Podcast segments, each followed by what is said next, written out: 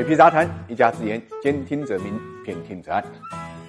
每一个省会城市呢，都有一个强省会的梦啊，因为强省会的潜台词就是省会城市呢经济强大。那么放眼全国啊，哪些城市称得上是强省会呢？我们看到业内喜欢呢用经济首位度来衡量这个强省会的程度啊，也就是说，一个省会城市的 GDP 在全省 GDP 的占比，一般来说百分之三十是一个基准线，超过百分之三十呢就被认为是强省会的标志。那么数据显示啊，去年二十七个省会城市的整整体平均值达到呢百分之二十八啊，那么与百分之三十的基准线的距离很小，可以说强省会呢是各区域呢发展的一个主流趋势。其中长春和银川最高，在百分之五十以上，也就是说经济总量占全省的半壁江山。除此之外呢，西宁、西安、哈尔滨、成都、武汉、拉萨、海口和兰州首位度呢也都超过百分之三十，在所在省内呢处于一城独大的状态。当然了，这些强省会相对应的是些点。典型的弱省会啊，按照首位度来排序，程度最低的十个省会分别是呢：济南、南京、呼和浩特、石家庄、南宁、郑州、南昌、广州、福州和太原。有意的是，他们中间呢，福州啊、广州啊、郑州啊、南京啊、济南是五个万亿呢 GDP 的城市。这里呢就有个问题：经济强大的地区为什么反而是弱省会呢？其实这很好理解，因为大家知道